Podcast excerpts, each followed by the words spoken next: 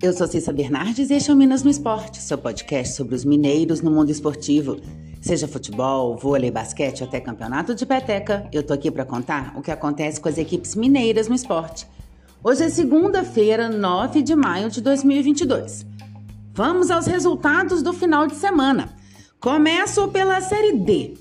Pela quarta rodada do grupo 6, no sábado, o Pouso Alegre venceu a Caldense por 1 a 0 jogando no Manduzão. O único gol da partida saiu ainda no primeiro tempo. Em cobrança de escanteio, a zaga da veterana bateu cabeça e a bola sobrou para Iago balançar as redes. Com o resultado, Pousão é o vice-líder da chave, com nove pontos. Mesma pontuação do Real Noroeste, que está em primeiro, porém perde no saldo de gols. Já a Caldense está em último na tabela, com apenas um ponto ganho.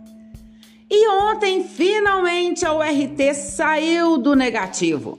Venceu o Bahia de Feira fora de casa por 1 a 0 e quebrou aí uma sequência de oito jogos sem vencer. Foi o primeiro triunfo do time na competição. O único gol da partida saiu no primeiro tempo, aos 25 minutos, de pênalti, convertido por Anderson Magrão. Com o resultado, agora o RT sobe uma posição, está em sétimo. O Bahia de Feira é o quinto colocado.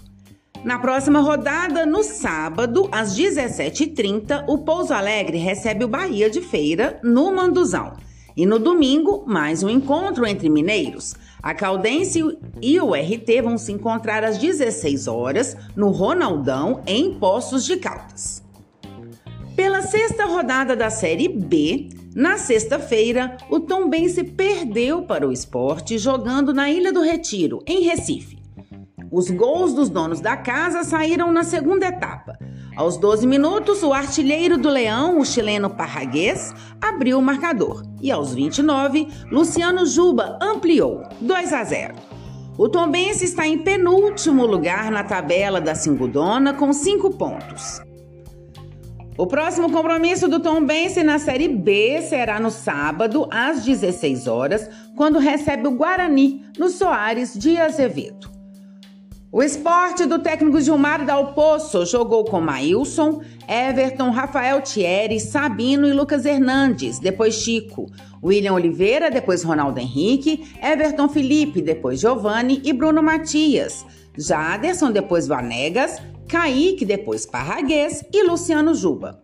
O Tombense de Emerson Maria jogou com Felipe Garcia, David, Ednei, Roger Carvalho e Manuel. Joseph, depois Ítalo Henrique, Gustavo Cassonati e Igor Henrique, depois Everton Galdino. Jean Lucas, depois Marcelinho, Vinícius Mingotti, depois Reginaldo e Gabriel Henrique, depois Matheus Paquetá. E ontem o Cruzeiro derrotou o Grêmio por 1 a 0 no Independência e assumiu a vice-liderança da Série B.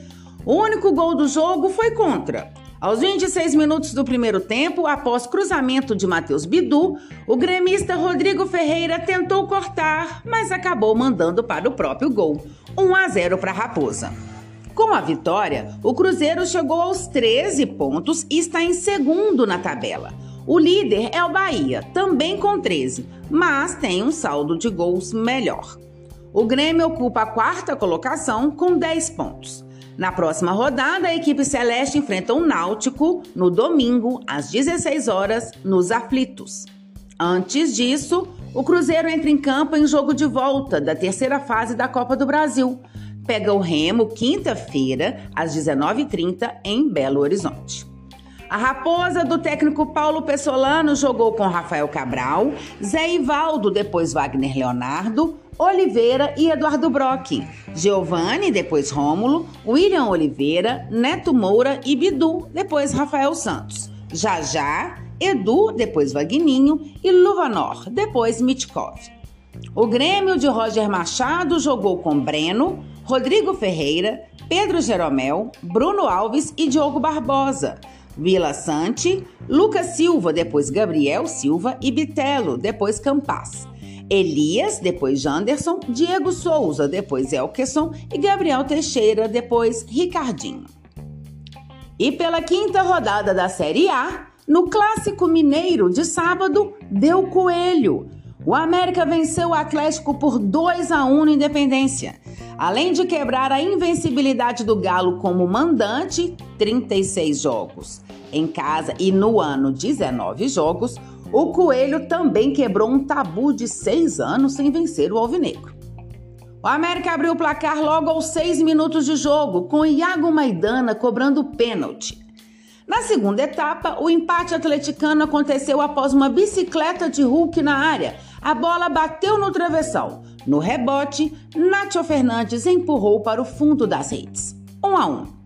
E aos 35, Raul Cáceres recebeu livre na área e tocou no canto de Everson. 2 a 1 para o América.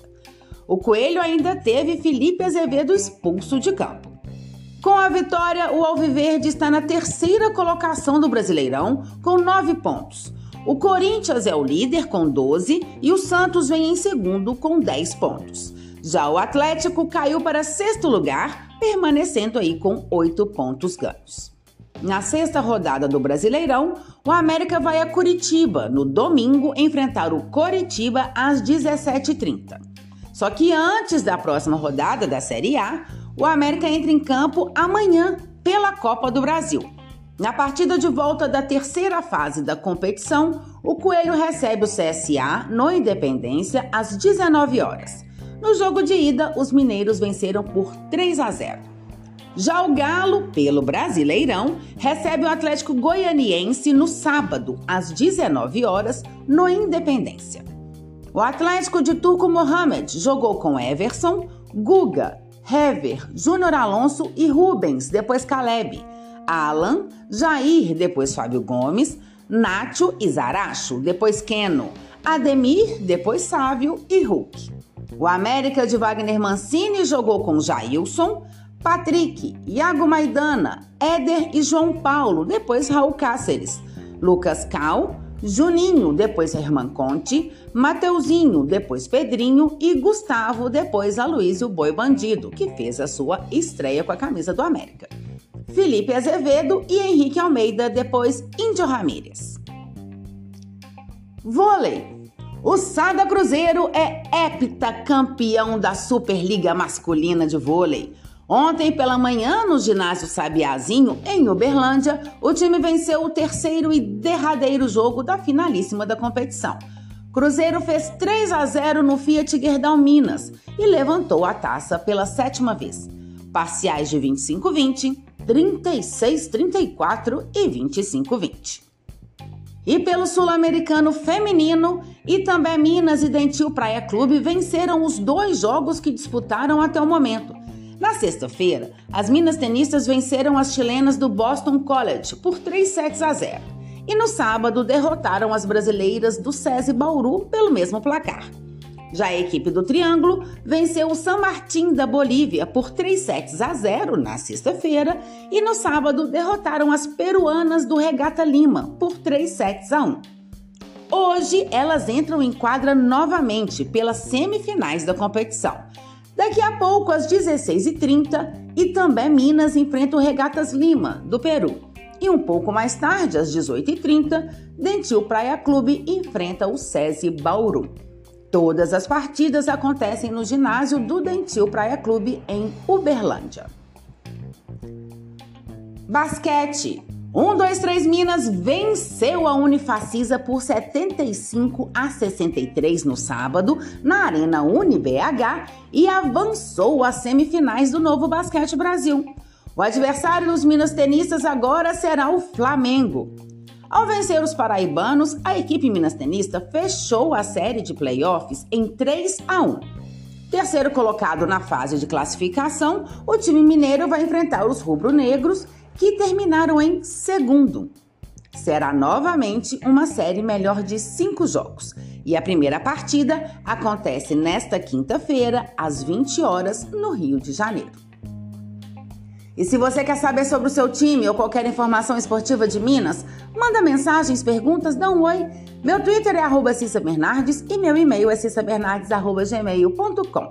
Até mais, boas competições para todos!